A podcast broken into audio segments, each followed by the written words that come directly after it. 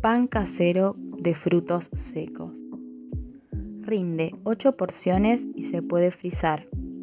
Ingredientes. 2 tazas de mix de frutos secos sin pasas. Media taza de semillas de lino molido.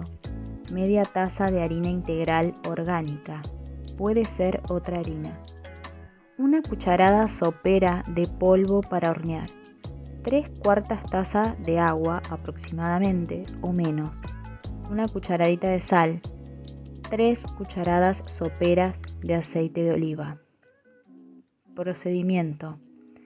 Moler en la procesadora los frutos secos hasta formar un arenado. Luego, sumarle la harina, el polvo de hornear, sal y aceite.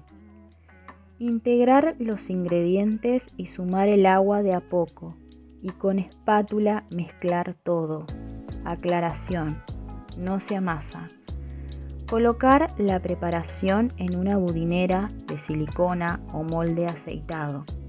Dejar reposar 30 minutos y por último, llevar a horno medio por 30 minutos aproximadamente o hasta pinchar con un palillo y que éste salga limpio.